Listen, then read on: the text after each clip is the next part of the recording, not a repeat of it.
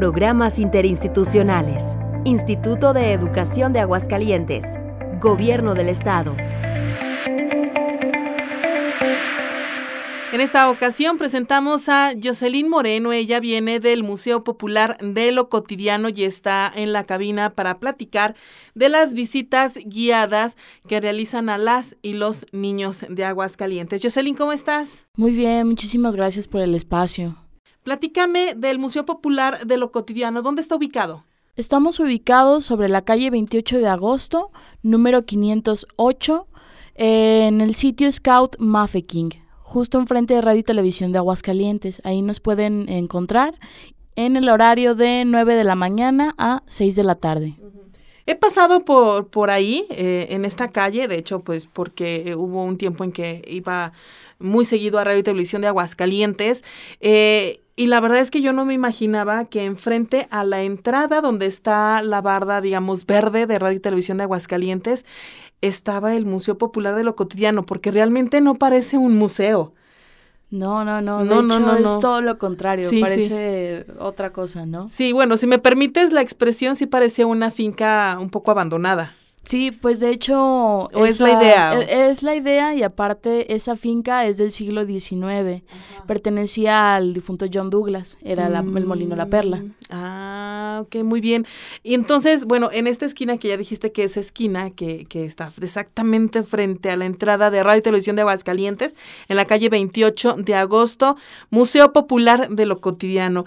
¿Y qué tienen ahí? Por ejemplo, si yo llego con mi familia, o si usted, maestro, que nos está escuchando, llega con sus alumnos, ¿qué nos puedes eh, enseñar, ofrecer, mostrar, guiar? Principalmente contamos con estaciones. Este, tenemos una estación que le llamamos Tierra y Fuego, en la cual este, tenemos una pequeña práctica de cerámica. Eh, es importante mencionar que nuestra área como museo cuenta con dos áreas de talleres este, uno de grabado y uno de cerámica, ¿no? Donde los pequeños niños pueden tener esta experiencia este, interactiva. Asimismo, contamos con estas áreas expositivas en las cuales contamos con muestras como fotografía, instalaciones. ¿A qué me refiero con instalaciones? Ejemplo, tenemos un pequeño tianguis, este, un jardín botánico, el cual los niños tienen que experimentar esta cuestión de el cuidado de las plantas, el trueque, que son prácticas que vemos cotidianamente en México, ¿no? Esta cuestión de ir al tianguis, este, ver qué es lo que nos están como comercializando, qué es lo que tratamos de rescatar a través de las prácticas que encontramos en el museo. Es documentar, promover y rescatar todo lo que nosotros consideramos como popular y tradicional dentro del imaginario mexicano. Entonces, bueno, pues en estas estaciones que tú nos ya nos acabas de platicar, eh, se pueden observar y practicar diferentes cosas. Eh, me llama la atención el taller que manejas. Dices que hay dos áreas de talleres. Eh, ¿Qué es lo que podemos realizar en estos talleres o qué nos vas a enseñar? Pues en principio sería el manejo de la arcilla como acercamiento, ¿no? Porque lo que nos interesa es que los niños vayan, este, se apropien del propio museo, ¿no? Que no solamente vean, este, observen, sino que participen. Observa y no toca. Ajá, participen que sea una experiencia completamente nueva. Pero, por ejemplo, en estos talleres, ¿qué, hacen los niños? ¿Les enseñas a hacer qué? Dices que les das un acercamiento a la arcilla, pero ¿qué hacen? Ah, moldean, este, tenemos el horno. El, realmente como es una visita corta, 60 minutos máximo, lo único que hacen sería como moldearlo. O sea, ver realmente cómo se maneja el material y ya si a ellos les interesa, más adelante pueden este, participar como parte de los talleres.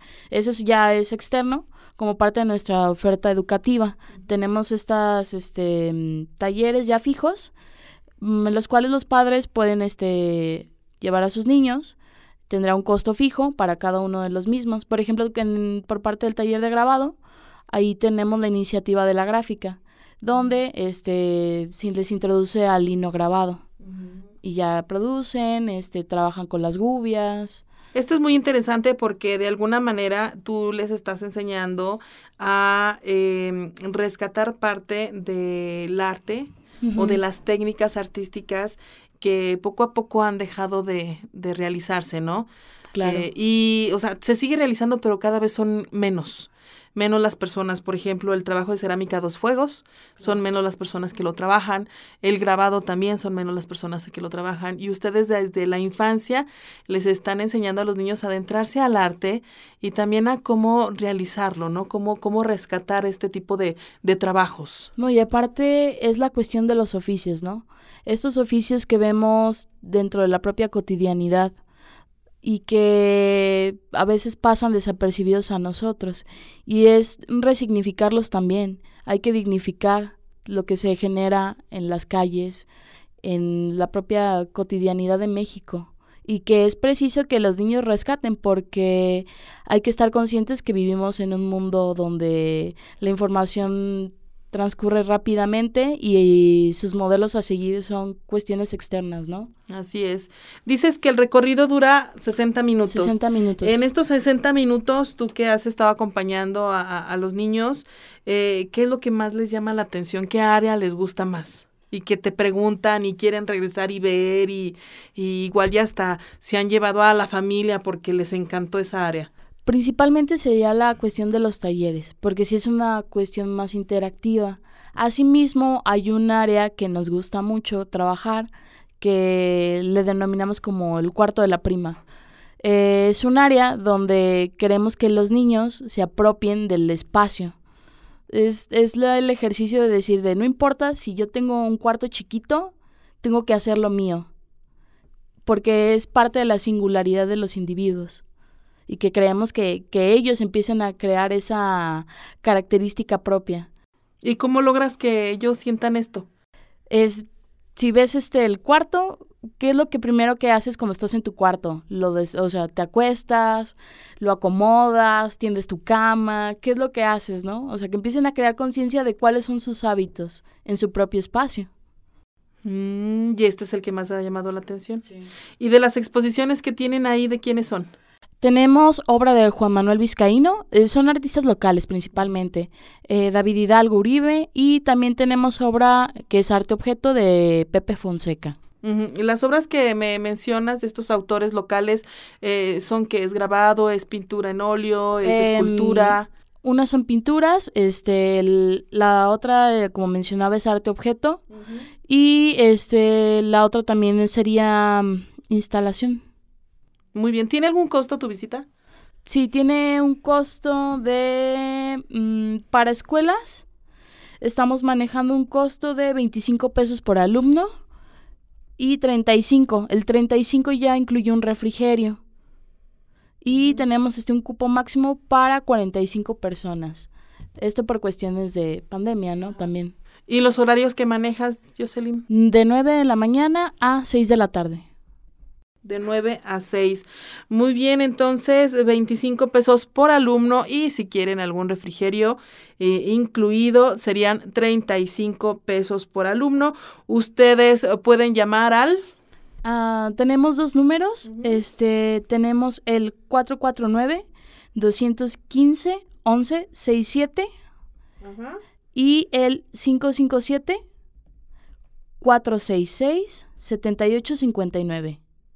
466 7859. 7859. Muy bien, esta es la Dama de México, ¿verdad? Muy bien, voy a repetir el número de contacto eh, con la ADA de aquí de Aguascalientes, 449 215 1167 y la ADA de México, 5574 66 78 59 para que ustedes se comuniquen al Museo Popular de lo Cotidiano. Denles la oportunidad a los alumnos a que conozcan un poco del arte de Aguascalientes y también eh, que tengan un acercamiento a cómo se realizan algunas técnicas, eh, como ya no lo comentó eh, Jocelyn, de grabado, de cerámica en estos talleres que ahí se ofrecen en el Museo Popular de lo Cotidiano que está ubicado en la calle 28 de agosto. Jocelyn, ¿algo que desees agregar? Pues que vayan. Los invitamos y que estén al pendiente también de nuestras redes sociales para que chequen la oferta de talleres que también estaremos por ofrecer. Esa era mi última pregunta. Si nosotros queremos ver algunas fotografías o videos del museo, eh, ¿cómo están en Facebook? En Facebook estamos como estacionlavarte.ags y en Instagram también estamos como estación lavarte, bueno, estación-lavarte. Muy bien, estación-labarte y en Facebook Estación Labarte. Lab es de laboratorio, ¿verdad? Ajá, laboratorio de, arte. Muy bien. Jocelyn, muchísimas gracias. Muchísimas gracias a ti. Maestros, repito el número telefónico 449-215-1167 y 5574-6678-59, Museo Popular de lo Cotidiano. Esto ha sido una producción del Instituto de Educación de Aguascalientes, Gobierno del Estado.